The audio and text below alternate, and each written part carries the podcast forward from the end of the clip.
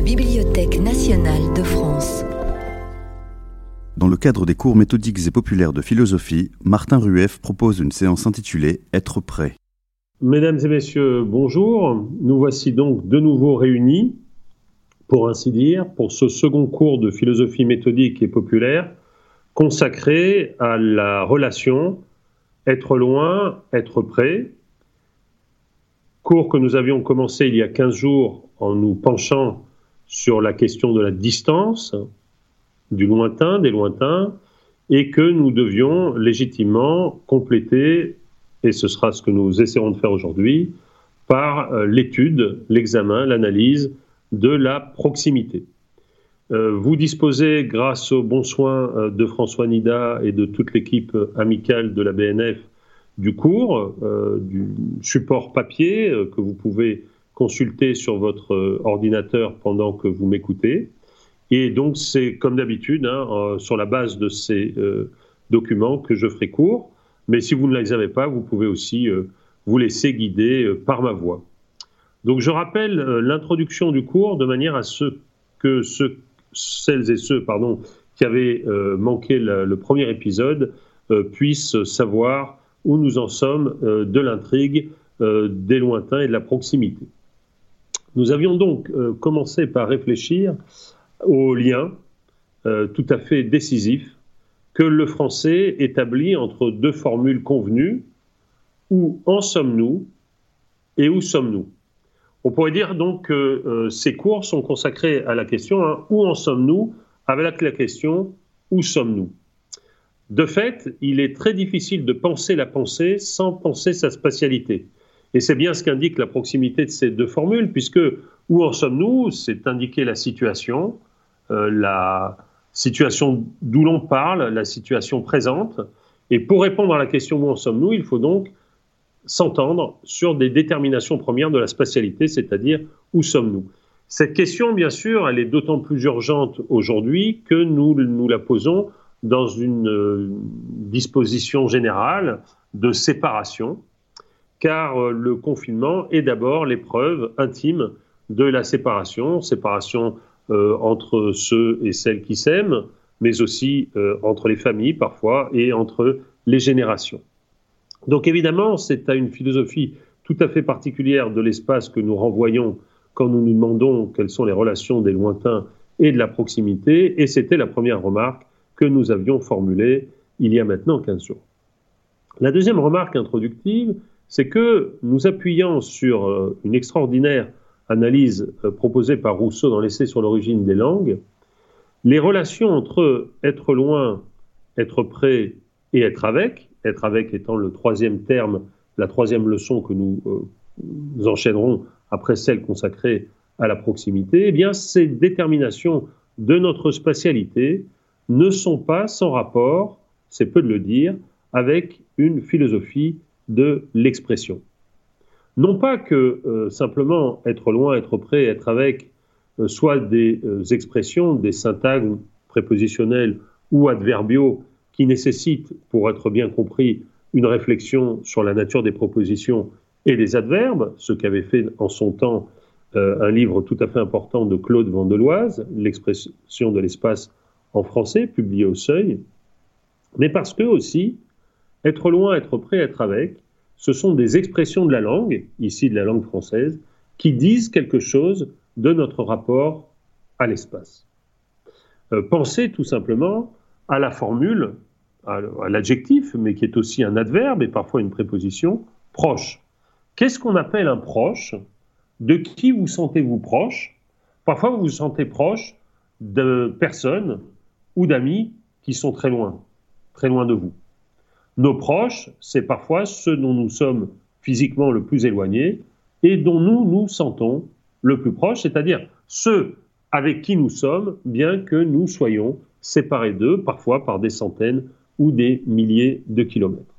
Et donc, ce n'est pas simplement la tresse de deux formules, être loin, être près, tresse qui se euh, voit associer un troisième brin, être avec, que nous étudierons dans ces leçons, mais bel et bien le rapport de ces leçons avec une, de ces notions, pardon, avec une philosophie de l'expression.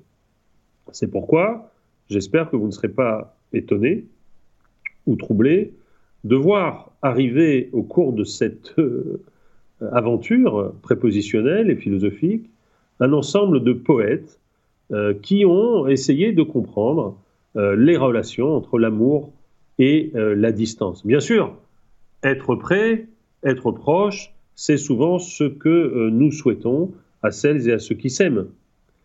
La troisième prémisse que nous évoquions en introduction de ce cours, et la place donc que je voudrais accorder dans ces leçons à la phénoménologie de Martin Heidegger. La raison euh, de cette euh, importance euh, de la phénoménologie de Martin Heidegger, c'est que Martin Heidegger, dans son maître livre Être étant, le livre de 1927, a consacré aux notions qui nous occupent, le lointain et le proche, être loin, être près, des analyses décisives pour toute la phénoménologie de la spatialité au XXe siècle, et que pour ce faire, il a dû révolutionner, pour ainsi dire, l'approche de l'espace. Euh, je rappelle que dans euh, des paragraphes d'une grande densité, sur lesquels je vais revenir aujourd'hui, Heidegger, en effet, écrit Le Dasein, le Dasein, c'est la détermination nouvelle qu'il donne au sujet, si on en veut, bien que le rapport entre Dasein et subjectivité soit extrêmement complexe. Mais donc, l'étang exemplaire, pour citer un autre passage de Sein und Zeit, qu'est le Dasein, est essentiellement déséloignant. Le Dasein, c'est celui qui déséloigne, c'est-à-dire non pas seulement celui qui rapproche, euh, rapproche étant une détermination positive, mais c'est celui qui supprime les distances, qui brise la distance. Euh, c'est-à-dire, poursuit Heidegger, qu'il laisse à chaque fois, comme l'étang qu'il est, de l'étang venir à sa rencontre dans la proximité. Heidegger écrit aussi Il y a dans le Dasein une tendance à la proximité. Et donc, c'est cette tresse du lointain et du proche, d'être loin et d'être près, que le paragraphe 22 de Sein Insight dramatise de manière tout à fait extraordinaire. Moi-même, qui vous parle à travers le truchement d'écrans, de, dispositifs techniques, qu'est-ce que je fais sinon me déséloigner de vous? Qu'est-ce que je fais sinon? Essayer de vous rapprocher de moi.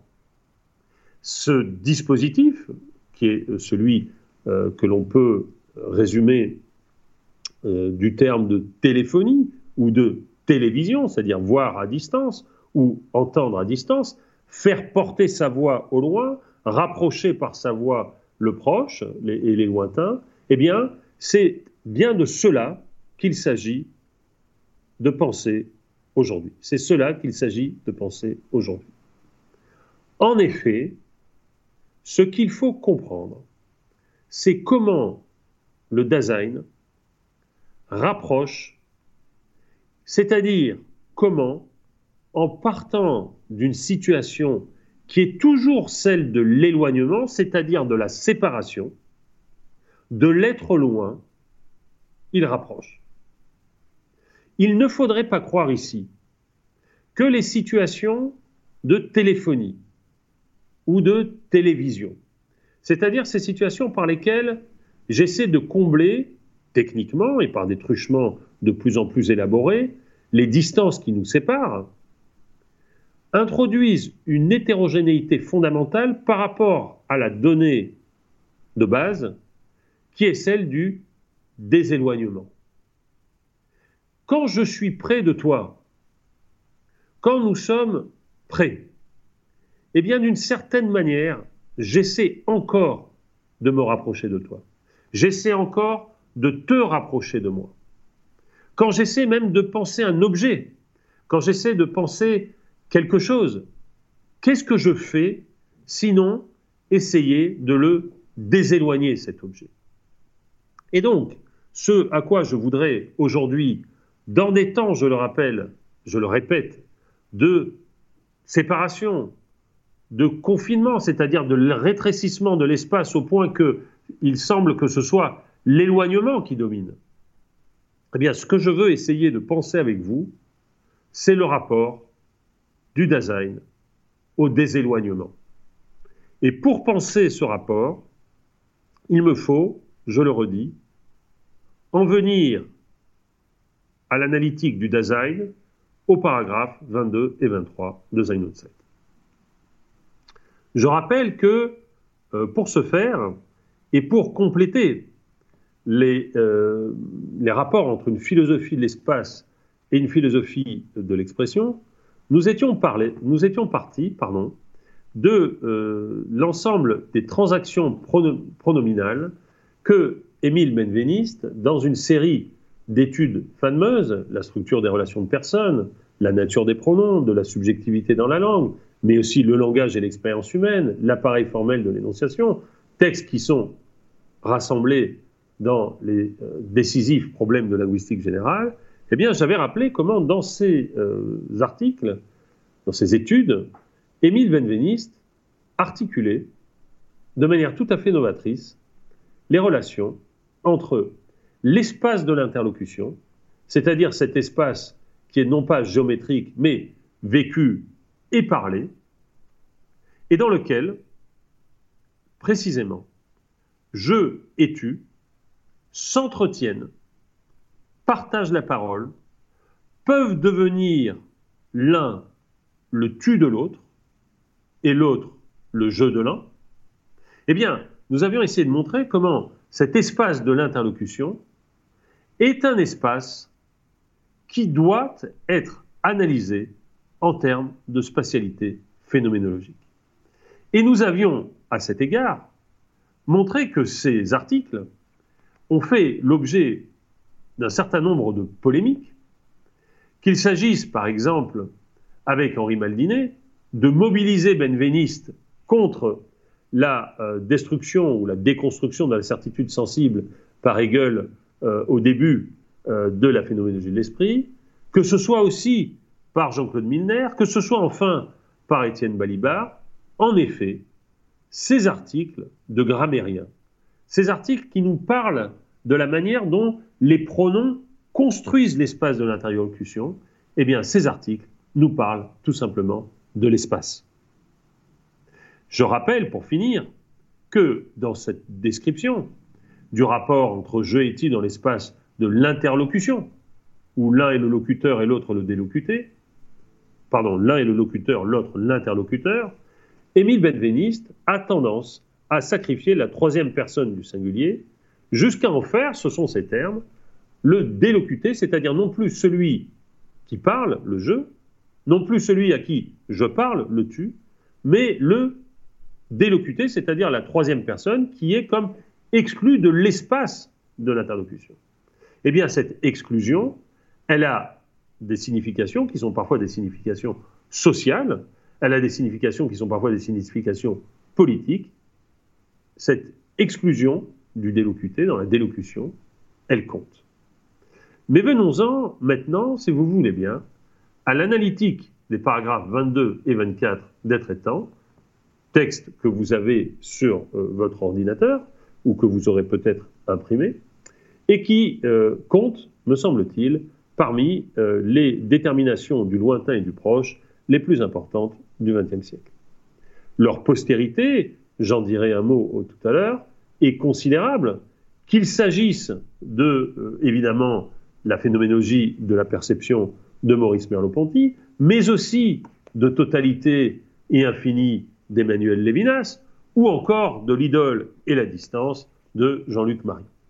Ce sont en effet des textes dont on n'aura pas fini euh, de faire le tour tant ils comptent.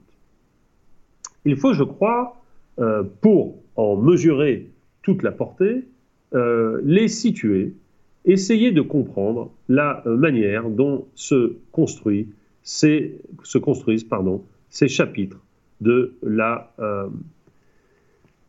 l'analytique du Dasein dans Être étant. Le chapitre premier, en effet, de, de l'analytique du euh, se présente comme l'analyse fondamentale préparatoire du Dasein. Heidegger commence par exposer, au paragraphe 9, le thème de l'analyse du Dasein, et il délimite, dans le paragraphe 10, cette analytique par rapport aux sciences humaines, l'anthropologie, la psychologie, la biologie. Ce paragraphe est décisif pour l'histoire des relations entre philosophie et sciences humaines au XXe siècle, et il explique en grande partie la position philosophique de Michel Foucault. Le paragraphe 11, enfin, précise ce qu'il faut attendre de l'analytique existentielle et de l'interprétation du Dasein primitif. Le chapitre 2 de Sein und Zeit, donc le chapitre 2 de cette première section de la première partie des traitants, est le premier chapitre de l'analytique existentielle. Il est d'une importance décisive. Comme l'écrit Marlène Zarader dans son commentaire et traitant de Heidegger, les paragraphes 12 et 13 forment la base de l'analytique existentielle. C'est le moins qu'on puisse dire, en effet. Heidegger va exposer ici le fondement de son analytique de l'être au monde. Le design, et je vous prie d'être attentive et attentif, est au monde. Ce qu'il signifie qu'il n'est pas dans le monde. Le design n'est pas dans le monde, pas plus d'ailleurs qu'il n'est dans le temps. Il est au monde, c'est-à-dire qu'il n'est pas posé, je ne suis pas posé ici à mon bureau comme un objet hein, qui serait posé dans un espace, je suis à cet espace, j'y participe, j'en participe pour ainsi dire. Du coup, la connaissance qui cherche les relations du design et du monde est une connaissance dérivée. Il est très insuffisant, soutient Heidegger, de dire que le Dasein connaît le monde comme un objet.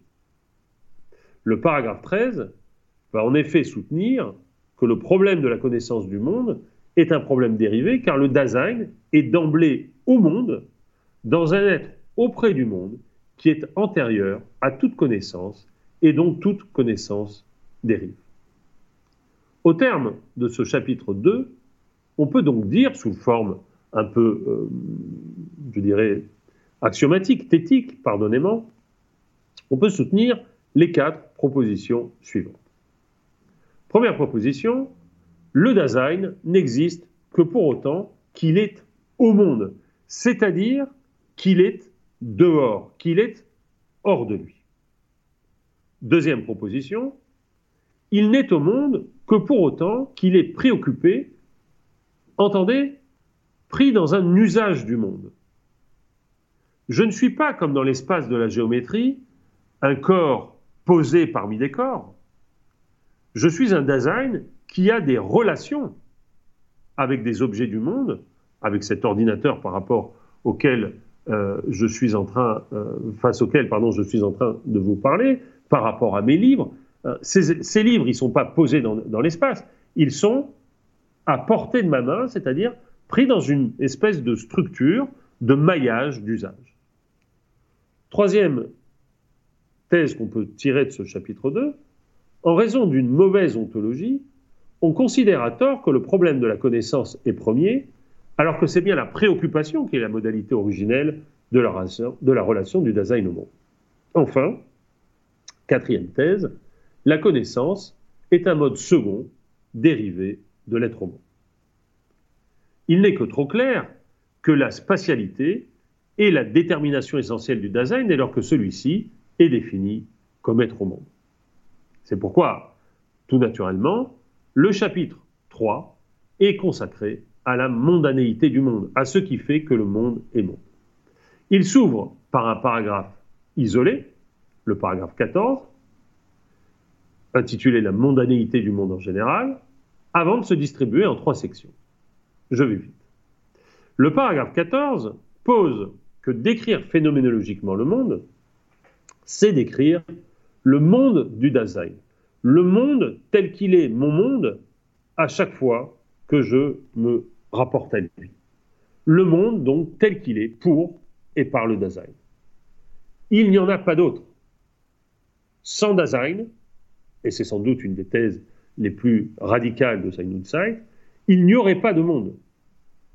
Il n'y a donc pas un monde dans lequel se trouve le Dasein, il y a le monde du Dasein le Umwelt, le monde qui l'entoure. Armé de ce paragraphe 14, on peut étudier les trois sections qui constituent le chapitre 3.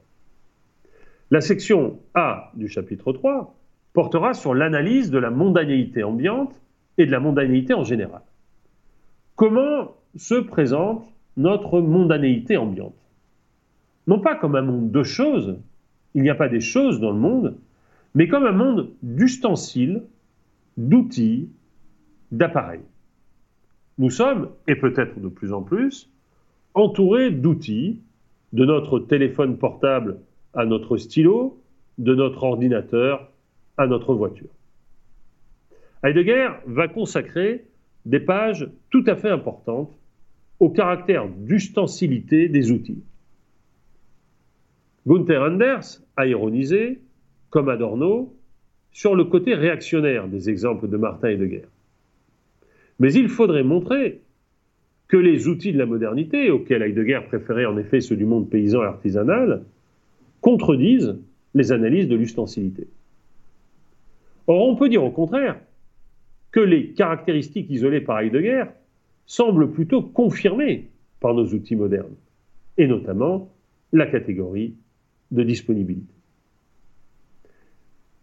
Qu'est-ce que cela signifie donc que la disponibilité de nos outils? Eh bien, pensons justement à nos ordinateurs. Pensez un instant, s'il vous plaît, chacune et chacun à votre ordinateur. La plupart du temps, vous vous en avertirez, nous ne sommes même pas capables de nous rappeler la couleur, la matière, la forme même de notre ordinateur. La spécificité de l'étang disponible, écrit Heidegger, consiste à se retirer, pour ainsi dire, en son être disponible, de façon à être justement, à proprement parler, disponible.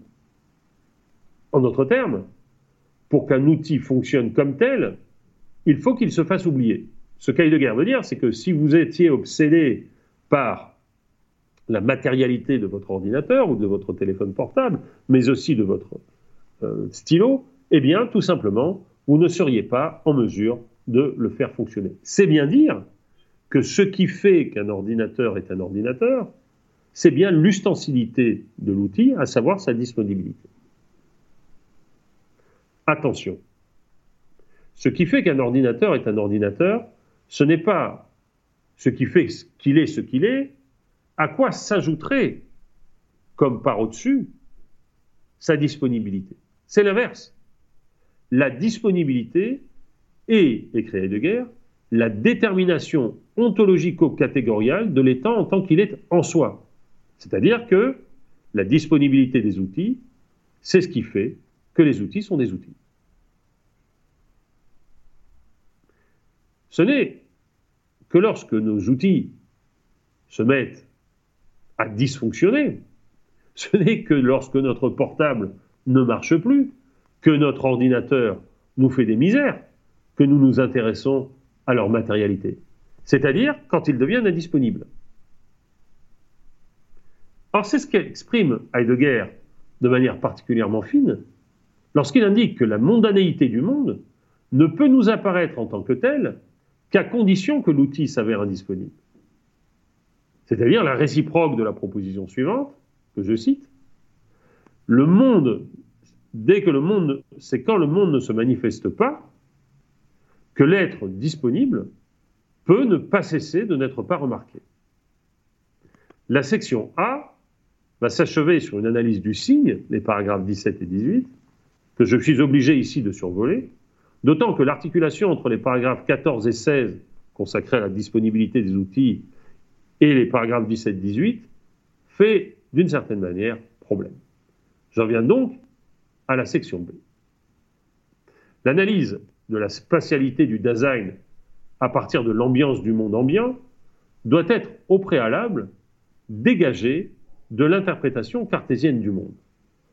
Il s'agit en effet pour Heidegger, en trois paragraphes, les paragraphes 19, 20 et 21, de faire de la thèse cartésienne du monde l'exemple extrême d'une conception du monde qui se fonderait sur des catégories ontologiques inadéquates, puisé dans une idée déterminée de la nature, au lieu d'être tiré de l'être au monde.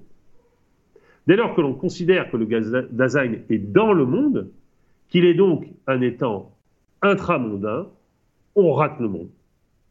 Et la critique de Heidegger va porter pour l'essentiel sur la notion d'étendue. Il n'est pas sûr que Heidegger ait rendu pleinement compte de l'analyse cartésienne de la spatialité. Mais ce que l'on peut dire, c'est que dans notre optique, la détermination de l'espace par Descartes, dans la mesure où elle soumet l'espace à sa géométrisation, c'est-à-dire notre perception de l'espace à la physique, n'est pas en mesure de nous délivrer une interprétation satisfaisante de la différence entre être loin et être près. Pour une reconstruction philologiquement plus exacte de la position cartésienne, on peut renvoyer au beau livre de Dan Gerberg, Gerber, pardon, La physique métaphysique de Descartes, qui avait été publié en 1992 et qui a été traduit en 1999 euh, dans la collection Épiméthée des éditions des PUF. Il faut donc désormais nous tourner vers les paragraphes 22 et 24 de Sein pour découvrir les catégories de la spatialité propre au Dasein. Il s'agit donc, je le répète, de comprendre comment se déploie la spatialité du Dasein, comment elle se déploie pour lui, c'est-à-dire mieux comprendre le rapport exact entre spatialité et design, c'est-à-dire aussi les rapports de l'espace et du monde, soit penser la spatialité à partir du monde. La question est donc tout ce qu'il y a de plus radical. Comment l'espace s'ouvre-t-il et se déploie-t-il pour le design? Heidegger va procéder en trois temps.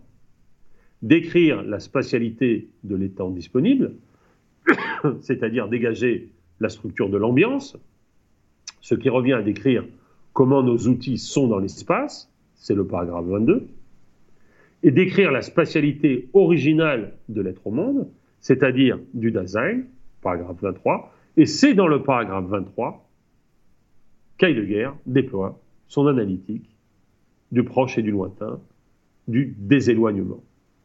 Enfin, dans le paragraphe 24, Heidegger montrera comment un espace pur peut émerger de cet espace originaire, c'est-à-dire comment l'espace de la science, l'espace géométrique, est dérivé de l'espace vécu, de l'espace du Dasein. On va donc, pour l'essentiel, consacrer euh, les euh, minutes qui viennent à la lecture des paragraphes 22, consacrés à la spatialité de l'outil, et 23, consacrés à la spatialité du Dasein. On se demandera, au fur et à mesure de cette lecture, ce que cela signifie qu'être loin et qu'être près. Nous, lirons donc ces deux notions comme elles le sont euh, pour chacune et chacun d'entre nous. Il est donc important pour que euh, vous preniez euh, la mesure de ces analyses, d'autant que la langue de Martin Heidegger est difficile et que la traduction d'Emmanuel Martineau, que je cite, hein, la traduction chez Authentica de Être éteint en 1985, première traduction intégrale de Sein cette traduction présente, je l'avais déjà dit la semaine passée, quelques euh, difficultés. Je commence donc, et je vous demande d'avoir ce texte sous les yeux, par le commentaire du paragraphe 22, que je vais lire dans son intégralité, comme le paragraphe 23. Paragraphe 22, la spatialité de la portée de la main intramondaine, c'est-à-dire la spatialité donc des outils qui se trouvent dans le monde. Si l'espace constitue, écrit guerre, en un sens qui reste à déterminer le monde, alors il n'est pas étonnant que nous ayons dû prendre en vue, dès notre première caractérisation ontologique de l'être de l'étang intramondain, l'intraspatialité de cet étang. Jusqu'à maintenant, toutefois, cette spatialité propre à la portée de la main, c'est-à-dire à, l'outil qui est à portée de ma main, n'a pas encore été saisie phénoménalement de façon thématique, de façon expresse, ni sa solidarité avec sa structure d'être à portée de la main, mise en lumière. Or, telle est maintenant notre tâche. Donc le paragraphe 22 va se consacrer à la détermination de la spatialité du monde des outils. Vous vous souvenez, chacune et chacun, que Heidegger substitue à l'espace des choses la spatialité des outils. Je ne suis pas entouré de choses qu'un géomètre pourrait situer dans un espace homogène, je suis situé dans une spatialité d'outils. Heidegger demande Dans quelle mesure, en caractérisant l'être à portée de la main, avons-nous d'ores et déjà rencontré sa spatialité? Il a été question de l'étang de prime abord à portée de la main. Or, cette expression ne désigne pas seulement l'étang qui, à chaque fois, fait encontre d'abord avec d'autres étangs, avant d'autres étangs, mais aussi et en même temps l'étang qui est à proximité. Et c'est la première occurrence dans un insight de l'indication du proche. La portée de la main de l'usage quotidien a le caractère de la proximité. Être à portée de la main, le français le dit bien, c'est être au bout du bras, c'est être là, c'est être proche, comme l'est votre ordinateur, ou comme le serait votre téléphone, ou comme l'est euh, votre crayon. Les outils que nous utilisons, ils n'appartiennent pas à cet espace indifférent de la géométrie, ils sont d'abord proches.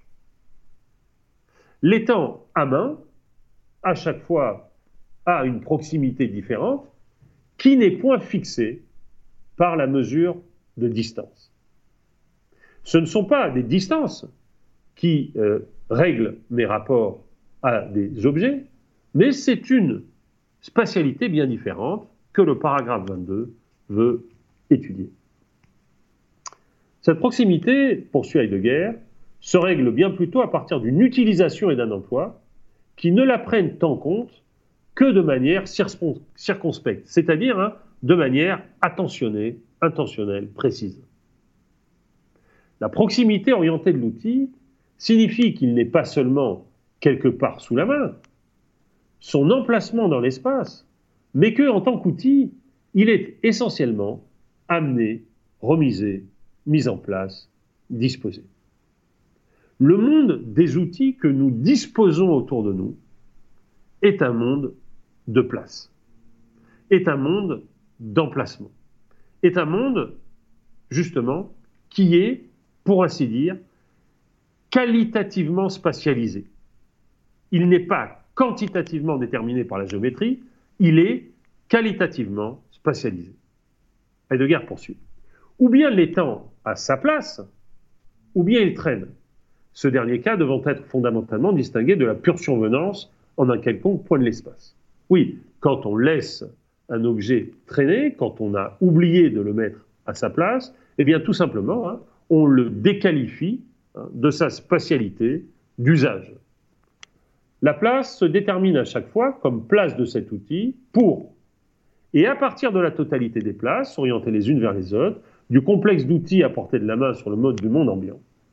La place et la diversité des places ne sauraient être interprétées comme le ou d'un quelconque être sous la main des choses. Heidegger, si vous me permettez cette remarque triviale, enfonce le clou. Nos outils ne sont pas déterminés par le où des choses. La place est bien autre chose qu'une simple localisation. La place est déterminée par la destination de l'outil, c'est-à-dire par son appartenance à une totalité d'outils qui lui est assignée par sa tournure. C'est pourquoi Heidegger poursuit. La destination emplaçable d'une totalité d'outils a pour condition de possibilité le verbe ou en général, en lequel est assigné un complexe d'outils la totalité de la place. Ce verbe ou de la destination de l'outil, tenu d'avance sous le regard circonspect de l'usage, nous le nommons la contrée. Il y a donc deux concepts clés dans ce paragraphe 22 pour comprendre la spatialité des outils, qui n'est donc pas, je le répète, l'espace des ou des choses, mais l'espace des destinations de nos ustensiles, ces deux concepts clés sont la place, l'emplacement, qui n'est pas le lieu, et la contrée comme ensemble des emplacements. Dans la contrée, poursuit Heidegger, cela ne veut pas dire seulement dans la direction d'eux, mais en même temps dans l'orbe d'eux, quelque chose qui se trouve dans la direction en question. La place constituée par la direction et l'éloignement, la proximité n'étant, j'y reviendrai bien sûr, qu'un mode de celui-ci, c'est-à-dire que la proximité de l'outil à portée de la main n'est qu'une des modalités de l'éloignement qui est première, puisque cette modalité est tout simplement celle du Dasein qui est hors de lui, donc qui est toujours à l'extérieur de lui et qui vit toute chose comme une chose extérieure et éloignée, eh bien, dit Heidegger, cette place est constituée sur une contrée et à l'intérieur de celle-ci. Quelque chose comme une contrée, c'est-à-dire un ensemble d'emplacements, doit tout d'abord être découvert si doivent devenir possibles l'assignation et la trouvaille de place d'une totalité d'outils disponibles pour la circonspection. Cette orientation en contrée de la multiplicité d'espaces, des places, des outils à portée de la main, voilà ce qui constitue ce que Heidegger appelle l'ambiance, c'est-à-dire ce qui entoure et justifie l'emplacement des outils dans une contrée. Ce que je veux dire par là, ce qu'Heidegger veut dire par là, pardon, c'est que si vous voulez décrire, par exemple, l'atelier d'un mécanicien, l'atelier d'un couturier, la cuisine d'un cuisinier ou d'une cuisinière, le bureau d'une écrivaine ou d'un écrivain, l'atelier d'une peintre ou d'un peintre. Vous n'allez pas indiquer sur une, page millimétrée, une feuille millimétrée, les lieux où se trouvent les objets. Mais l'ensemble, la contrée donc, déplace que ces outils entretiennent les unes par rapport aux autres et qui servent à l'ustensilité. Si je décris la cuisine d'un chef ou d'une chef, ou tout simplement euh, des petits chefs euh, de cuisine que nous sommes en ce moment appelés à devenir faute de restauration collective et joyeuse. Bien, si je dois décrire cette cuisine, je vais découvrir que, par exemple, pour moi, il est important que tel outil soit proche de tel autre et gare à celle ou à celui qui le déplacera. Mais pourquoi? Parce que tout simplement, ces objets définissent une contrée qui contribue, selon Heidegger, à l'ambiance, c'est-à-dire qui font le système des outils. Dans la spatialité propre à la portée de la main, cette dimensionnalité de l'espace, nous dit Heidegger, est encore voilée. L'au-dessus est au plafond, l'au-dessous est par terre, le derrière est près de la porte, tous les où sont découverts et explicités de manière circonspecte sur les seules voies de l'usage préoccupé et non point constatés et consignés par une mesure de l'espace. Je ne dirai rien de ma cuisine, de mon bureau, de mon atelier de couture, de l'espace extraordinaire de l'atelier de la peintre ou du peintre, si je ne suis pas en mesure d'exprimer les relations spatiales que les objets, les outils, entretiennent les uns par rapport aux autres dans une ambiance qui est une, une ambiance utile. Et c'est à cette utilité de l'ambiance que Heidegger va consacrer la fin du paragraphe 22. Des contrées, dit-il, ne sont point d'abord formées par des choses ensemble sous la main, elles sont au contraire à chaque fois déjà à portée de la main, assignées à des places singulières. Les places sont elles-mêmes assignées à la portée de la main dans l'usage de la préoccupation, ou bien elles sont trouvées. Le ou de l'être à portée de la main est mis en compte pour l'usage et la préoccupation et orienté sur le reste de l'ustensilité. Heidegger va donner ici des exemples. C'est ainsi que le soleil, dont la lumière et la chaleur sont quotidiennement en usage, a ses places privilégiées, découvertes de manière circonspecte, à partir de l'emploi changeant de ce qu'il dispense. Le lever, le midi, le coucher, le minuit. Les places de cet étang, à portée de la main, de façon tour à tour changeante et constante, deviennent des indications spéciales des contrées qui se trouvent en elles.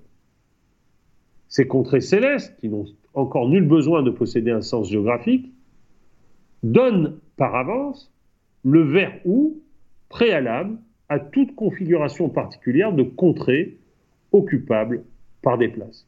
Heidegger reviendra plus tard, euh, après le tournant, hein, dans les années 50, sur la question du lieu et le rapport de ce lieu à l'espace de l'architecture.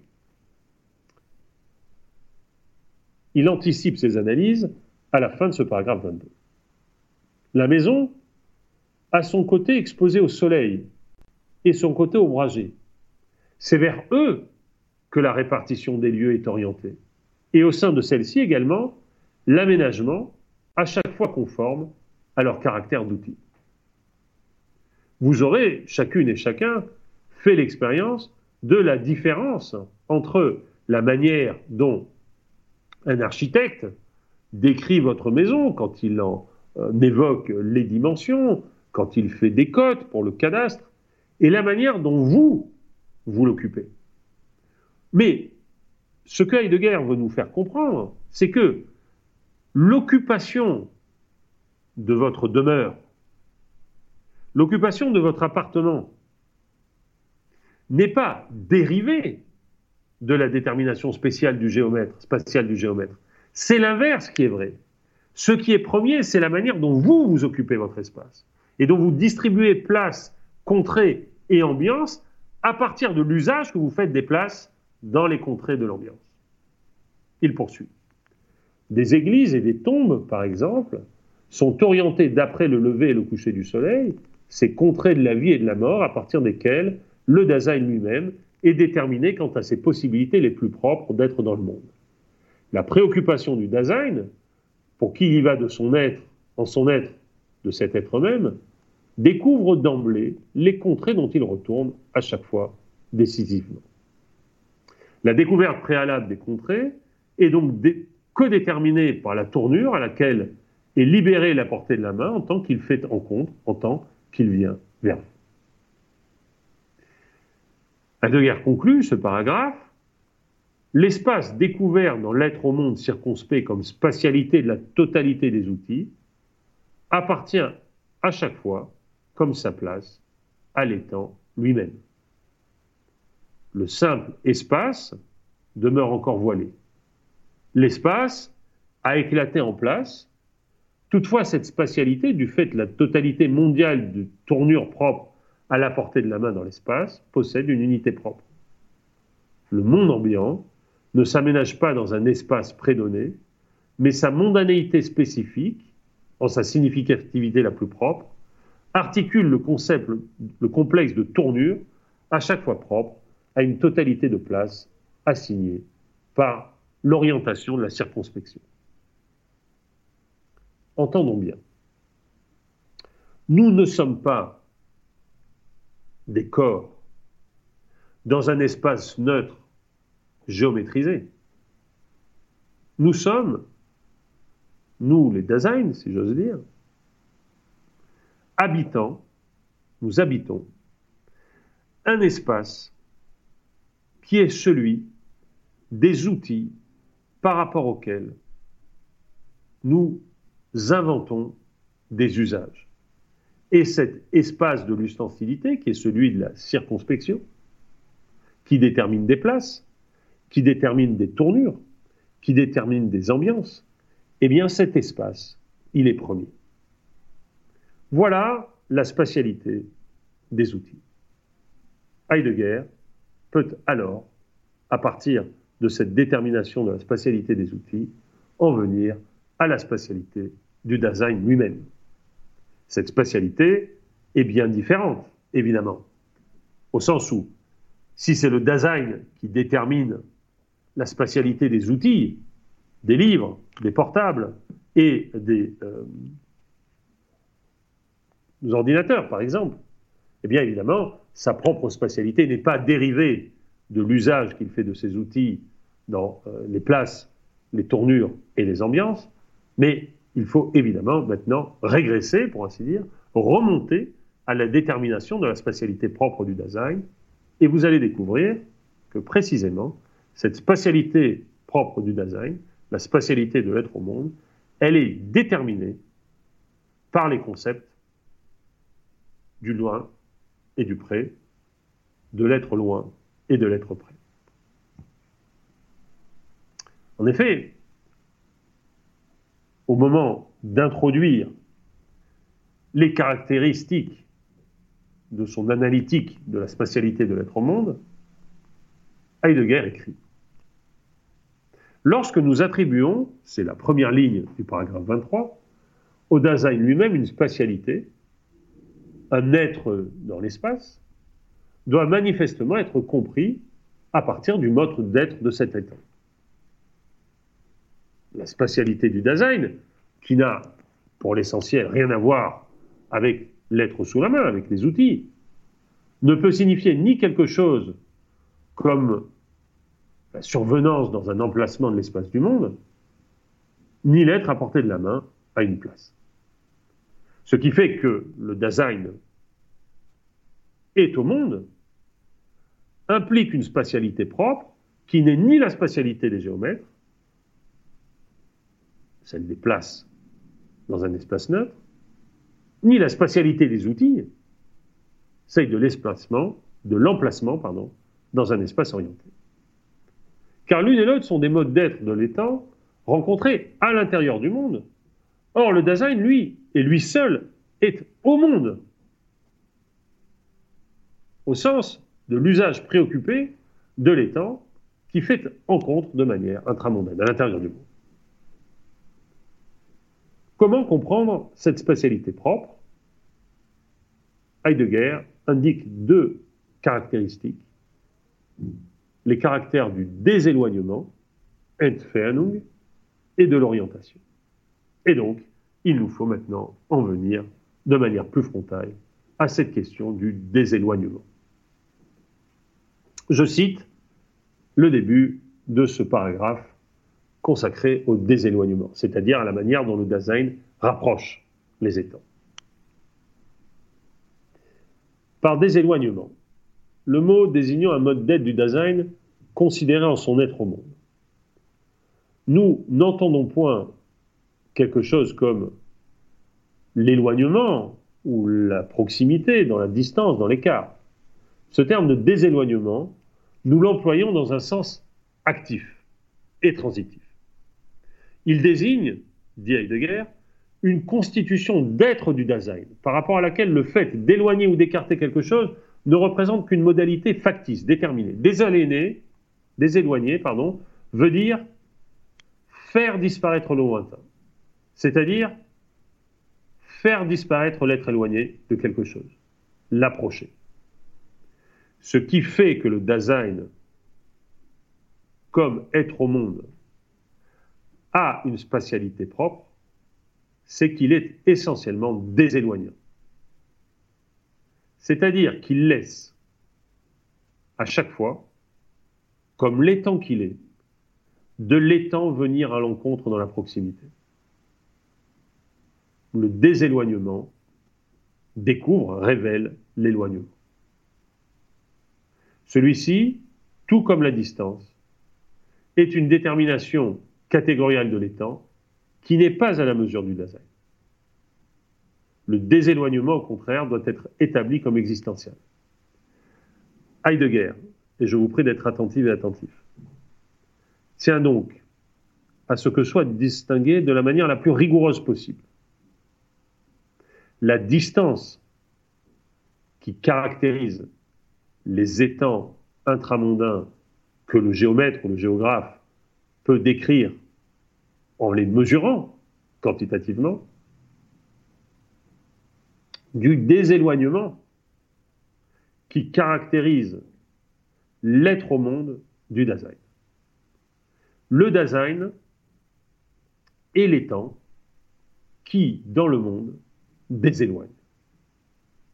C'est seulement dans la mesure où de l'étang est en général découvert pour le Dasein en soi être déséloigné que deviennent accessibles dans l'étang intramondain lui-même des déséloignements et des distances par rapport à autre chose. Sinon, deux points sont tout aussi peu éloignés l'un de l'autre que ne le sont en général deux choses. S'il est vrai qu'aucun de ces étangs, de par son mode d'être, ne peut déséloigner. Tout au plus ont-ils une distance trouvable et mesurable dans le déséloigné. Comprenez bien. Je mesure sur une feuille, à la manière d'un géomètre ou d'un apprenti géomètre, un élève, une élève, je mesure deux points. Ces points, pour le géomètre, ils ne sont pas éloignés, ils sont distants. Tu es dans la pièce à côté, ou tu es, comme on le dit, comme on le disait, à l'époque où les téléphones avaient des fils, de l'autre côté du fil. Tu es de l'autre côté de l'écran. Ou au contraire, tu es tout près de moi. La manière dont je me rapporte à l'objet ou à toi, eh bien, cette manière, Heidegger l'appelle le déséloignement. Et ce déséloignement, il fait fond sur un éloignement qui n'est pas, et tout l'objet de ce paragraphe 23 est là, qui n'est pas une distance entre deux points. La, manière, et la, la langue le dit bien, dont je te sens loin, alors que tu es là, tout près, au plus près peut-être. La manière dont je te sens loin, c'est-à-dire la manière dont je ne parviens pas à te déséloigner, dit bien que l'éloignement que je ressens, et qui est la manière la plus propre dont je vis l'espace qui est le nôtre, eh bien cette manière-là, dont je n'arrive pas à te déséloigner, que dit-elle sinon que le loin et le proche ne sont pas des affaires de distance géométrique mesurable?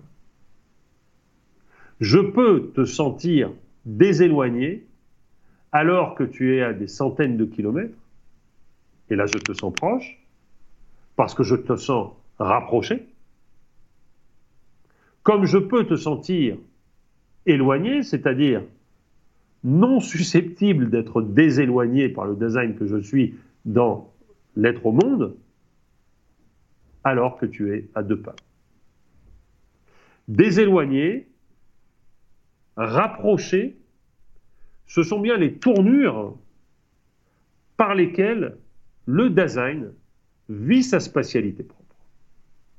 J'en prends un exemple dans un texte que Patrick Auchard et moi tenons au plus haut. Nous ne sommes bien sûr pas les seuls, mais il nous arrive très fréquemment de les citer pendant nos cours.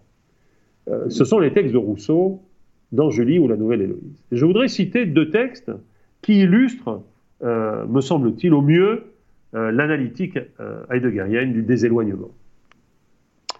Euh, ces deux textes, ils sont très éloignés dans le, dans le roman. L'un appartient à la première partie et l'autre à la quatrième partie.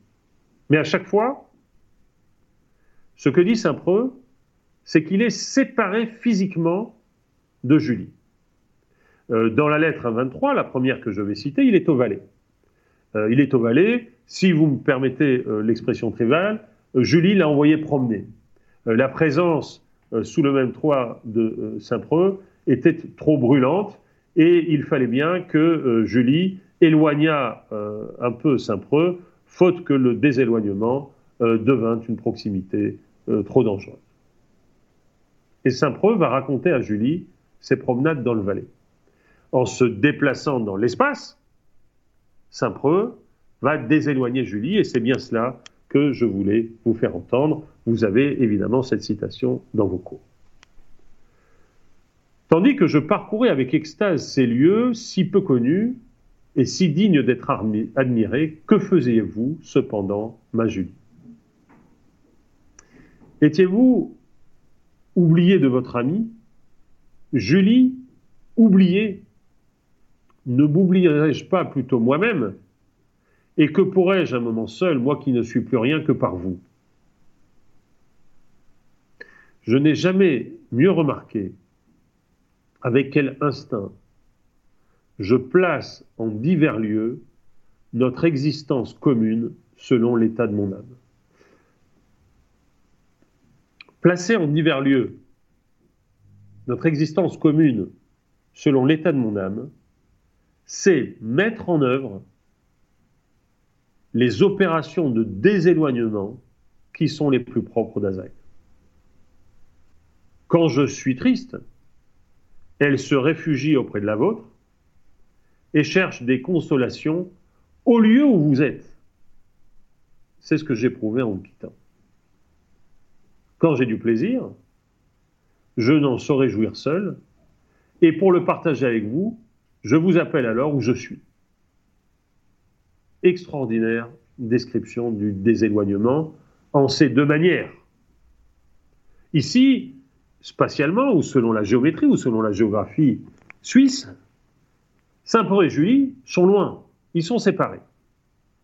Mais ce que dit Saint-Preux, de la manière la plus éloquente qui soit, c'est que aimer, c'est déséloigner et rapprocher. Construire non pas un espace second, non pas un espace dérivé, mais l'espace même de la vie.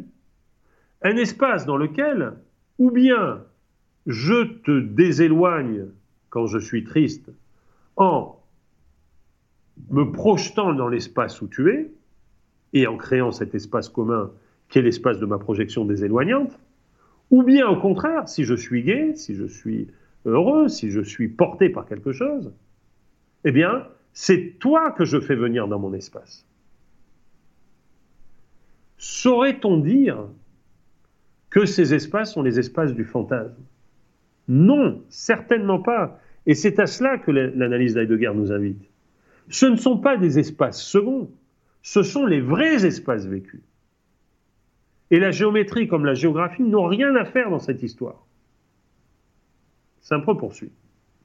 Quand j'ai du plaisir, je n'en saurais jouir seul. Et pour le partager avec vous, je vous appelle à l'heure où je suis. Voilà ce qui m'est arrivé durant cette course, où la diversité des objets me rappelant sans cesse en moi-même, je vous conduisais partout avec moi. Être prêt, c'est être avec, même si on est loin. Je ne me faisais pas, je ne faisais pas un pas, pardon, que nous ne le fissions ensemble. Je n'admirais pas une vue sans me hâter de vous la montrer. Tous les arbres que je rencontrais vous prêtaient leur ombre. Tous les gazons vous servaient de siège. Tantôt assis à vos côtés, je vous aidais à parcourir des yeux les objets, tantôt à vos genoux, j'en contemplais un plus digne des regards d'un homme sensible. Rencontrais-je un pas difficile? Je vous le voyais franchir avec la légèreté d'un fond, d'un fan, pardon, qui bondit après sa mère. Je lis la biche. Fallait-il traverser un torrent? J'osais presser dans mes bras une si douce charge. Je passais le torrent lentement, avec délice, et voyais à regret le chemin que j'allais atteindre. Tout me rappelait à vous dans ce séjour paisible, et les touchants attraits de la nature, et l'inaltérable pureté de l'air, et les mœurs simples des habitants, et leur sagesse égale et sûre, et l'aimable pudeur du sexe, et ses innocentes grâces, et tout ce qui frappait agréablement mes yeux et mon cœur, leur peignait celle qui cherche. Admirable évocation du déséloignement. Julie est dans l'espace de Saint-Preux. Mieux, Julie définit, grâce au déséloignement opéré par Saint-Preux, l'espace propre de Saint-Preux. Le deuxième texte que je voulais citer est un texte qu'on trouve bien plus loin, dans la troisième lettre de la quatrième partie, après que euh, Saint-Preux aura passé quatre fois la ligne, c'est-à-dire après qu'il aura accompli plusieurs tours du monde, alors que euh, aura été éloigné à jamais, pour ainsi dire, euh, par la césure terrible de la lettre 318 qui a fait de Julie l'épouse de Volmar, et de Volmar l'époux de Julie, et qui a donc relégué Saint-Preux au plus lointain. Madame d'Orbe avait demandé dans une lettre, Claire avait demandé dans une lettre précédente à Saint-Preux s'il était guéri de, euh, de Julie. Si, pour ainsi dire, il avait pu l'oublier. Dans une lettre admirable et d'un grand lyrisme, qui avait beaucoup impressionné le poète allemand Alderlin, Saint-Preux va dire qu'il a fait le tour du monde. J'ai d'abord vu, dit-il, l'Amérique méridionale, ce vaste continent que le manque de fer a soumis aux Européens et dont ils ont fait un désert pour s'en assurer l'empire. J'ai vu les côtes du Brésil, où Lisbonne et Londres puisent leurs trésors et dont les peuples misérables foulent aux pieds l'or et les diamants sans oser y porter la main. J'ai vu j'ai vu, j'ai vu de loin le séjour de ces prétendus géants. J'ai vu les rives du Mexique. Après avoir traversé la Grande Mer, j'ai trouvé dans l'autre continent un nouveau spectacle. J'ai vu dans le vaste océan, où il devait être si doux à des hommes d'en rencontrer d'autres, deux grands vaisseaux se chercher, se trouver, s'attaquer, se battre avec fureur. J'ai vu l'Europe transportée à l'extrémité de l'Afrique par les soins de ce peuple. Enfin, j'ai vu dans mes compagnons de voyage. J'ai vu, j'ai vu, j'ai vu. J'ai traversé l'espace. Étais-je pour autant débarrassé de Julie? Comment vous parler de ma guérison? C'est de vous que je dois apprendre à le connaître. Reviens-je plus libre et plus sage que je ne suis parti J'ose le croire et ne puis l'affirmer. La même image règne toujours dans mon cœur. Vous savez s'il est possible qu'elle s'en efface, mais son empire est plus digne d'elle, et, si je ne me fais pas illusion, elle règne dans ce cœur infortuné comme dans le vôtre. Entendez Quelles que soient les contrées que Saint Preux a traversées, il a toujours tenu Julie, son image, à proximité. Il ne s'en est jamais véritablement éloigné de cette image. Il ne s'est jamais véritablement éloigné de sa Julie. Admirable illustration du déséloignement. Heidegger poursuit dans son paragraphe 23 son analytique. De prime abord, écrit-il, et le plus souvent, le déséloignement est un approchement circonspect. Entendez, hein, je vous le rappelle, intentionnel, orienté vers l'usage. Il l'amène à la proximité en ce sens qu'il procure, qu'il prépare, qu'il a à main. Toutefois, certaines modalités déterminées de découverte purement cognitive de l'étang ont également le caractère de l'approchement. Il y a dans le Dasein, et je le redis, qui mieux que nous aujourd'hui, séparés et réunis par ces écrans, qui mieux que nous témoigne de la véracité de cette thèse d'Heidegger. Il y a dans le Dasein une tendance essentielle à la proximité. Heidegger poursuit. Tous les modes d'accroissement de la vitesse auxquels nous sommes aujourd'hui plus ou moins contraints de participer visent au dépassement de l'être déséloigné. Avec la radiodiffusion, il semble qu'il parle de ce cours, avec la radiodiffusion, par exemple, le Dasein accomplit un déséloignement du monde, encore malaisé à dominer du regard quant à son sens existentiel. Ce déséloignement revêt la forme d'une extension du monde ambiant quotidien. Heidegger, vous le savez sans doute, est un contempteur des techniques, ce qui ne signifie pas qu'ils soient passés à côté de leur signification première. Ce qu'il dit ici, c'est que les techniques qui consistent à accroître la vitesse, il fut témoin évidemment des euh, essors de l'aviation, pour ne pas parler du train ou de l'automobile, et plus tard euh, de l'aérospatial. Eh bien, ces techniques, elles définissent une nouvelle spatialité déséloignante dont nous-mêmes aujourd'hui, nous sommes les témoins. Le déséloignement, poursuit Heidegger, n'implique pas nécessairement une évaluation explicite du lointain d'un apporté de la main par rapport au design. Surtout, l'être déséloigné n'est jamais saisi comme écart. Si le lointain doit être évalué, cela ne se produit jamais que relativement à des déséloignements où le design quotidien se tient. Ces évaluations peuvent être imprécises et flottantes, elles n'en ont pas moins dans la quotidienneté du design leur déterminité propre et de part à part compréhensible. Heidegger va prendre des exemples. Nous disons par exemple, il y a jusqu'à là-bas l'espace d'une promenade, un saut de puce, un jet de pierre. Ce que ces mesures indiquent, c'est non seulement qu'elles ne prétendent pas métrer, mesurer géométriquement, mais encore que l'être éloigné ainsi évalué appartient en propre à un étang que l'on aborde avec la circonspection propre à la préoccupation. Et même lorsque nous nous servons d'une mesure précise en disant, par exemple, il y a une demi-heure d'ici à la maison, ou il y a un quart d'heure d'ici à l'amphithéâtre de la BNF, cette mesure doit encore être considérée comme une évaluation. Une demi-heure, cela ne veut pas dire ici 30 minutes, mais une durée qui n'a absolument aucune longueur au sens d'une extension quantitative. Cette durée est à chaque fois explicitée à partir des préoccupations quotidiennes habituelles. De prime abord, et même lorsque sont en usage des mesures officiellement fixées, les éloignements sont évalués par une circonspection.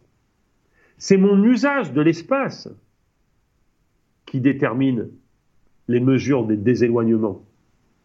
C'est mon usage quotidien qui mesure la proximité.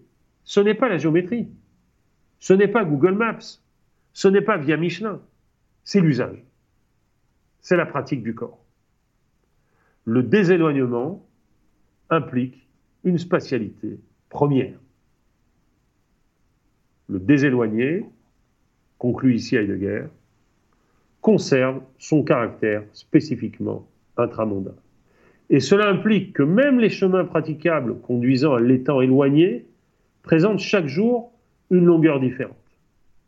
Nous le savons, vous le savez, et tout à l'heure, on le dira mieux avec l'extraordinaire analytique proposé par Ludwig Winsanger,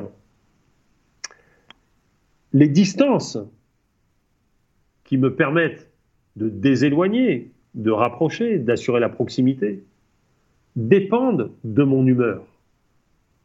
Le chemin qui me sépare euh, de ta demeure me paraît plus ou moins long en fonction des discussions ou des disputes que nous avons eues. Le chemin qui sépare l'enfant euh, de l'école est un chemin qui est bien différent si l'enfant est joyeux de retrouver ses amis ou inquiet euh, d'affronter une interrogation. La portée de la main du monde ambiant n'est nullement sous la main pour un observateur intemporel dégagé du design, mais il vient à l'encontre de la quotidienneté. Sur ses chemins propres, le design, Heidegger poursuit, ne prend pas la mesure d'une portion d'espace comme d'une chose corporelle sous la main, il ne dévore pas des kilomètres. Au contraire, sa manière d'approcher, sa manière de déséloigner est toujours un être préoccupé vis-à-vis de l'approcher et du déséloigner. Un chemin objectivement long peut, être plus court qu'un chemin objectivement très court, lequel peut être un calvaire qui paraîtra infiniment long à qui l'emprunte. Mais c'est en un tel paraître, justement, que le monde est à chaque fois et pour la première fois proprement à portée de la main. Les distances objectives de choses sous la main ne coïncident pas avec le déséloignement et la proximité propre à la portée de l'intramondain. Celles-là peuvent bien être sues avec exactitude. Un tel savoir, cependant, demeure aveugle. Il n'a pas la fonction de l'approchement qui découvre le monde ambiant avec circonspection. De ce savoir, il peut sans doute faire usage, mais il est alors au service d'un être préoccupé du monde le concernant, qui ne se soucie point de mesurer des écarts. Comme l'on s'oriente d'ordinaire, primairement sur la nature et les distances objectivement mesurées entre les choses, on cède volontiers à la tentation de considérer comme subjective cette explicitation et cette évaluation caractéristique de l'éloignement. Heidegger nous met en garde une nouvelle fois. Il ne s'agit pas de soutenir que, bien sûr, les gens mesurent l'espace en fonction de leur humeur, de la même manière qu'ils mesurent le temps, les journées trop longues, les journées trop courtes, les routes trop longues, celles qui me séparent de toi, les, les routes trop courtes, celles qui me séparent d'un rendez-vous qui me pèse. Non, non.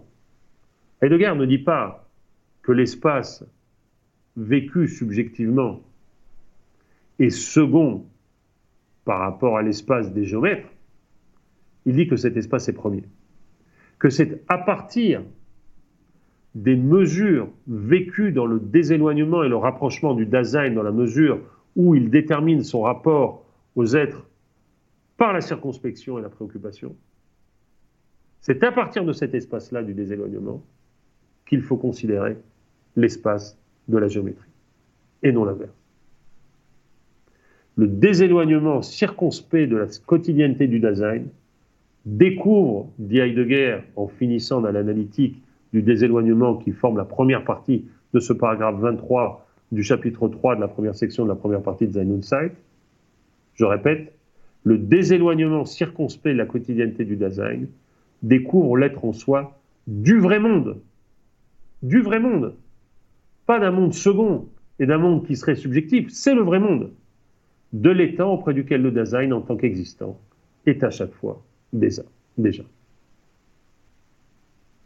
une orientation primaire, voire exclusive, sur des éloignements conçus comme distances mesurées, recouvre la spatialité originaire de l'être A. Ce qui est prochain, ce n'est absolument pas ce qui est à la plus petite distance de nous. Le prochain consiste bien plutôt dans ce qui est déséloigné de la portée d'une atteinte, d'une saisie d'un regard. Comme le design est essentiellement spatial selon la guise du déséloignement, l'usage se tient toujours dans un monde ambiant, à chaque fois déséloigné de lui à l'intérieur d'un certain espace de jeu, et c'est bien pourquoi nous entendons et voyons de prime abord, en dépassant, ce qui, selon la distance, est plus proche de nous. Si la vue et l'ouïe portent au loin, ce n'est pas sur la base de leur portée naturelle, mais parce que le Dasein, en tant que déséloignant, se tient en eux de manière prépondérante. Pour celui qui, je suis sensible à cet exemple, par exemple, porte des lunettes, qui pourtant sont si proches de lui par la distance qu'elles sont sur son nez, au bout de son nez, comme on dit, cet outil est utilisé plus éloigné, dit Heidegger, au sein du monde ambiant, qu'un tableau accroché au mur d'en face et que je vois grâce à ces lunettes, mais qui ne sont pas proches de moi. Ce qui est proche de moi, c'est le tableau ou ton visage. Cet outil a si peu de proximité que souvent il passe même de prime abord comme absolument inaperçu. Souvenez-vous de ce que nous disions il y a un instant quand nous commentions le paragraphe 22. L'outil pour voir, et de même l'outil pour entendre, l'écouteur téléphonique par exemple, je reviendrai sur cet exemple qui est déterminant, se caractérise par la non-imposition de l'étang de prime abord à portée de la main, ce qui vaut aussi par exemple de la rue, cet outil pour aller. Tandis que nous marchons, dit Heidegger, la rue est touchée à chaque pas, apparemment elle est ce qu'il y a de plus proche et de plus réel dans la portée de la main, elle glisse, pour ainsi dire, le long de parties déterminées du corps, au long des semelles de nos souliers, et pourtant, elle est bien plus éloignée que l'ami ou l'amour qui, durant cette marche, nous fait encontre à une distance de 20 pas. La rue sur laquelle je marche, et donc qui est à la plus grande proximité de mon corps, est bien plus éloigné, nous dit Heidegger, que le visage de l'ami qui vient vers moi. De la proximité du lointain, de la portée de la main, de prime abord rencontrée dans le monde ambiant, seule la préoccupation décide. Ce auprès de quoi celle-ci séjourne d'entrée de jeu, c'est cela qui est le plus proche et qui règle les déséloignements.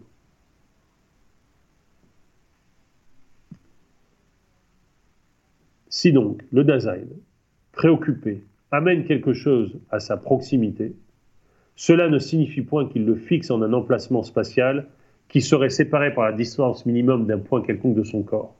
Dans la proximité, cela veut dire dans l'ordre de ce qui est de prime abord à portée de la main pour la circonspection. L'approchement n'est pas orienté vers la chose moi munie d'un corps, mais vers l'être au monde préoccupé. Autrement dit, vers ce qui y fait à chaque fois et de prime abord rencontre. La spatialité du Dasein ne saurait donc pas non plus être déterminée par l'indication d'un emplacement ou une chose corporelle est sous la main, donc Heidegger revient sur la distinction, le déséloignement du Dasein n'a rien à voir avec la géométrie spatiale et pas plus avec la détermination spatiale des êtres, des étangs intramondains, des outils. Bien sûr, nous disons également du Dasein qu'il occupe une place, mais cette occupation doit être absolument dissociée de l'être sous la main à une place issue d'une concrète. Cette occupation de place doit nécessairement être conçue comme déséloignement de la portée de la main du monde vers une contrée circonspectivement prédécouverte.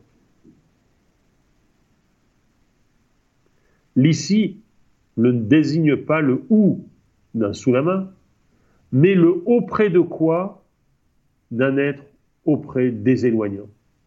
C'est pour ça que je peux dire que vous êtes ici avec moi et que d'une certaine manière, sans doute, je suis ici auprès de vous, bien que nous soyons séparés par des dizaines et peut-être des centaines de kilomètres.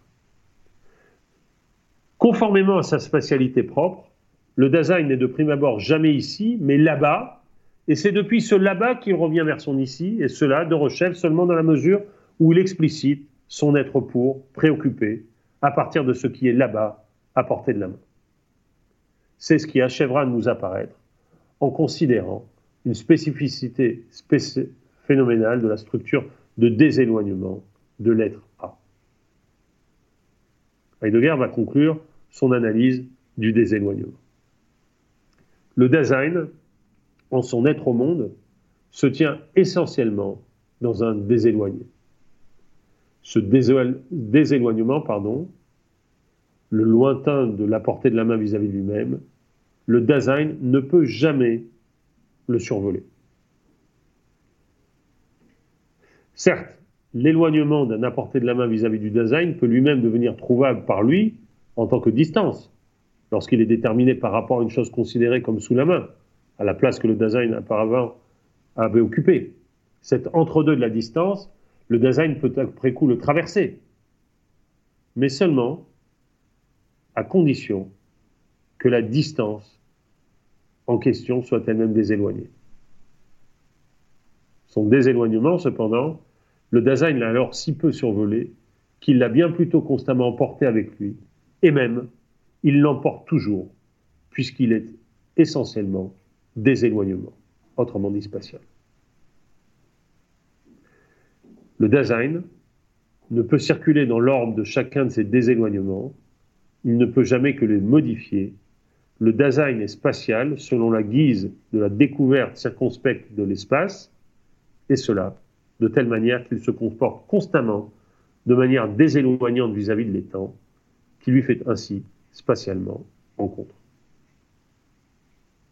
Ainsi s'achève l'analytique du déséloignement du paragraphe 23 du chapitre 3 d'être étant de Zanoutzet, d'être temps de Martin Heidegger. Cette détermination, je le redis, est considérable et elle va étendre sa portée sur un grand nombre de penseurs au XXe siècle.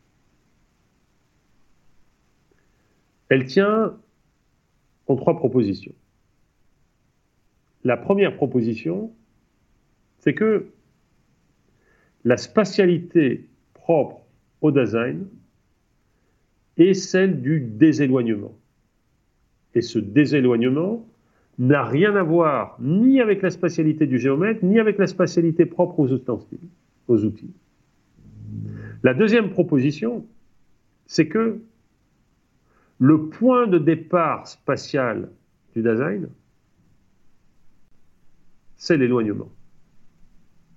Ce n'est qu'en tant qu'il est hors de lui au monde projeté que le design peut et doit déséloigner. La troisième détermination, c'est que cette approximation, si on voulait dire, pour gloser la formule du euh, déséloignement, est une approximation première par rapport à laquelle nous devons repenser la spatialité géométrique. La deuxième détermination de la spatialité propre au design, c'est la détermination de l'orientation. Je suis obligé, euh, bien que je l'ai euh, préparé euh, aussi en détail celle que le déséloignement, de passer cette partie, même si elle me paraît décisive, surtout dans la mesure où Heidegger discute un texte absolument formidable d'Emmanuel Kant, Qu'est-ce que s'orienter dans la pensée? Et j'avais, hein, vous le verrez dans vos, notes, préparé hein, une confrontation entre euh, l'orientation, si j'ose dire le sens de l'orientation de Heidegger et le sens de l'orientation de Kant. La question un peu iconoclaste à laquelle je voulais euh, vous conduire chacune et chacun, c'est de répondre à cette question qui a le meilleur sens de l'orientation de Kant ou de Heidegger? Mais cette question, quand bien même elle est articulée à celle du déséloignement, puisqu'il s'agit de montrer que l'orientation du Dasein, en tant qu'elle est euh, commandé, pour ainsi dire, par son être au monde et son rapport circonspect et préoccupé au monde ambiant et non pas déterminé par une géographie euh, ou une géométrie euh, spatiale neutre. Donc quand bien même l'analytique de l'orientation serait liée à l'analytique du déséloignement, euh, je veux, pour conclure, indiquer la portée considérable de l'analytique du déséloignement chez les philosophes du XXe siècle. Le euh, chapitre consacré à la spécialité propre du design, euh, je le dis euh, en passant, va s'achever par une considération, une étude de l'espace objectif. La question de Heidegger est celle qui était aussi celle de Husserl. Comment passe-t-on de la spécialité du déséloignement à la spatialité de l'espace objectif? C'est-à-dire, hein, comment penser le rapport entre la spatialité du corps propre du design et la spatialité euh, des géomètres. Euh, c'est à cela que Heidegger consacre son paragraphe 24. Mais pour conclure, comme je le disais, je voudrais m'intéresser un instant à un livre tout à fait étonnant qui euh, s'inspire complètement de l'analytique du design, même si elle la maltraite, pour ainsi dire, même s'il le maltraite, c'est ce livre merveilleux du euh, psychiatre Ludwig Binswanger qui s'appelle Le problème de l'espace en psychopathologie. vous trouverez dans vos notes un ensemble d'analyses sur Ludwig Binswanger et aussi hein, les indications bibliographiques qui euh, vous sont euh, utiles pour vous orienter dans la connaissance euh, de ce fondateur hein, de la Analyse.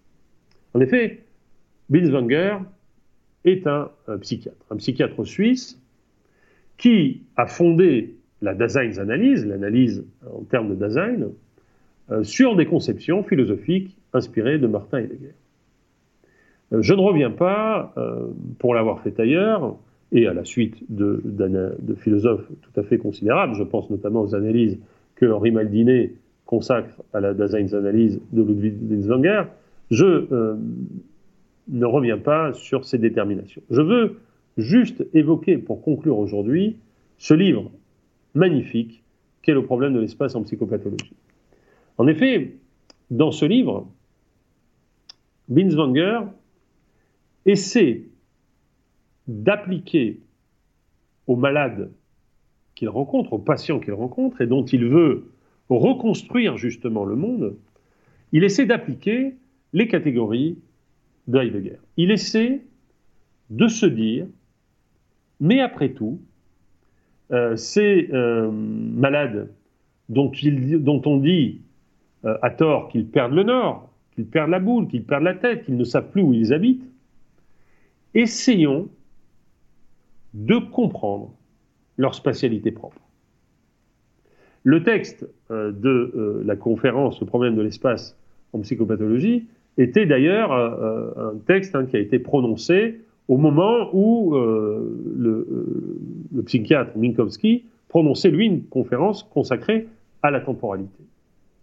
Or, ce que euh, Vince Wenger veut montrer, c'est que la manière dont ces patients vivent l'espace nous en dit long sur la manière dont nous vivons l'espace. Et c'est ainsi qu'il va opposer euh, à l'espace des géomètres ce qu'il appelle de manière tout à fait euh, intéressante, tout à fait formidable, l'espace thymique, l'espace du cœur. Non pas l'espace du cœur au sens de l'espace intérieur, de la chambre intérieure, hein, que, les, que, les, que, les, théologiens ont théorisé, et sur lequel le philosophe Jean-Luc Chrétien a écrit un magnifique ouvrage, hein, l'espace intérieur. Non, l'espace tel que nous le vivons à partir de notre cœur. C'est-à-dire tel que nous, le vivons, hein, de manière, euh, je dirais, euh, cordiale. Il s'agit, dit euh, Binswanger dans ce livre, d'une seule méthode. Nous recherchons des altérations fondamentales qui concernent les modes de l'explication du jeu et du monde, à partir desquels il faut rendre compréhensibles des altérations à l'intérieur des sphères isolées du vécu. Binswanger se consacre à l'espace du monde naturel et il essaie, il essaie de comprendre comment des lésions psychiques entraînent des troubles de la perception de l'espace. Mais ces troubles ne sont pas tels qu'il faille penser que cet espace est un espace faux. Au contraire, ces troubles révèlent la manière dont nous vivons l'espace. Je cite la définition donnée par Binswanger de l'espace thymique. Je propose le terme d'espace thymique dans la mesure où, comme il découle de tout ce que je viens de montrer, il est l'espace dans lequel séjourne le design humain en tant que design thymique, dit plus simplement. Dans la mesure où il est à chaque fois l'espace de notre disposition, Stimmung, ou de notre être thymiquement disposé, Gestimmtsein. Comme il a déjà été indiqué, même dans l'espace orienté, nous sommes d'une certaine manière naturellement thymiques. En effet, nous ne sommes jamais complètement atymiques. Mais dans l'espace orienté, nous faisons délibérément abstraction de cette disposition thymique, faute de quoi nous ne parviendrions jamais à l'idée de l'orientation spéciale en général. Combien dans l'espace thymique, poursuit Binswanger, jeu et monde forment maintenant une unité ou en d'autres termes, combien l'individualité est ce que le monde est en tant que son monde, il cite ici Hegel, je voudrais le démontrer avec deux vers de Goethe qui, mieux que toutes les descriptions détaillées, montrent ce qui est visé ici. Goethe écrit Ô Dieu, comme le monde et le ciel se resserrent quand notre cœur se serre dans ses limites. L'espace thymique, c'est l'espace vécu, c'est l'espace du déséloignement. Dans des pages absolument admirable, Binswanger montre comment l'amour élargit l'espace, comment l'amour approfondit l'espace, comment l'amour remplit l'espace. Il veut aussi montrer hein, combien la perception que nous avons de l'espace, c'est-à-dire le véritable vécu spatial, change en fonction de notre âge, change en fonction de l'enfance, de la puberté, de la jeunesse, de la vieillesse. Je le cite. Tandis que pour l'homme jeune, c'est son bouleversement qui crée l'espace du monde ou le détermine. Pour l'homme âgé, un monde indépendamment de chacun de ses vécus singuliers, avec des subdivisions et des directions déterminées, est déjà donné en tant qu'espace établi, et il cherche à caser ce qu'il rencontre dans les comportements de, cet espace. C'est toujours plus rarement les années croissant, que quelque chose d'unique, d'inouï, de nouveau obligera le vieillard à la réorganisation, à l'élargissement de son espace, à la rupture de son cadre de vue. Cela n'arrive qu'au génie dont la puberté se répète, comme au vieux Goethe encore, dans des moments dangereusement créateurs. Pour finir, dans le vécu de souffrance qu'il décrit dans les termes de Hölderlin, Binswanger rappelle qu'à la limite ultime de la souffrance, il n'y a en fait plus rien que les conditions du temps ou de l'espace. L'espace thymique, j'en trouve une illustration admirable, non pas dans les vers de Goethe, mais dans ce balcon de Baudelaire, ce poème qui nous est déjà arrivé de citer, qui est un grand poème sur l'espace, sur l'espace vécu, sur la différence du dedans ou dehors, c'est-à-dire sur la manière dont chacune et chacun nous déséloignons. Je le lis et je conclus rapidement. Mère des souvenirs, maîtresse des maîtresses, ô toi tous mes plaisirs, ô toi tous mes devoirs, tu te rappelleras la beauté des caresses, la douceur du foyer et le charme des soirs, mère des souvenirs, maîtresse des maîtresses. Tu te rappelleras, c'est le verbe du déséloignement.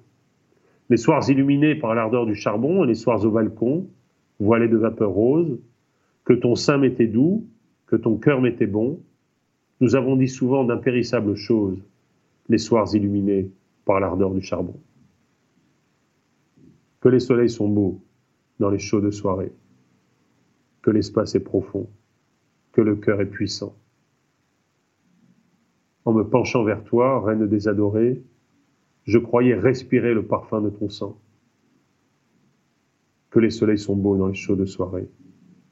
La nuit s'épaississait ainsi qu'une cloison, et mes yeux dans le noir devinaient tes prunelles, et je buvais ton souffle, ô douceur, au poison, et tes pieds s'endormaient dans mes mains fraternelles. La nuit s'épaississait ainsi qu'une cloison.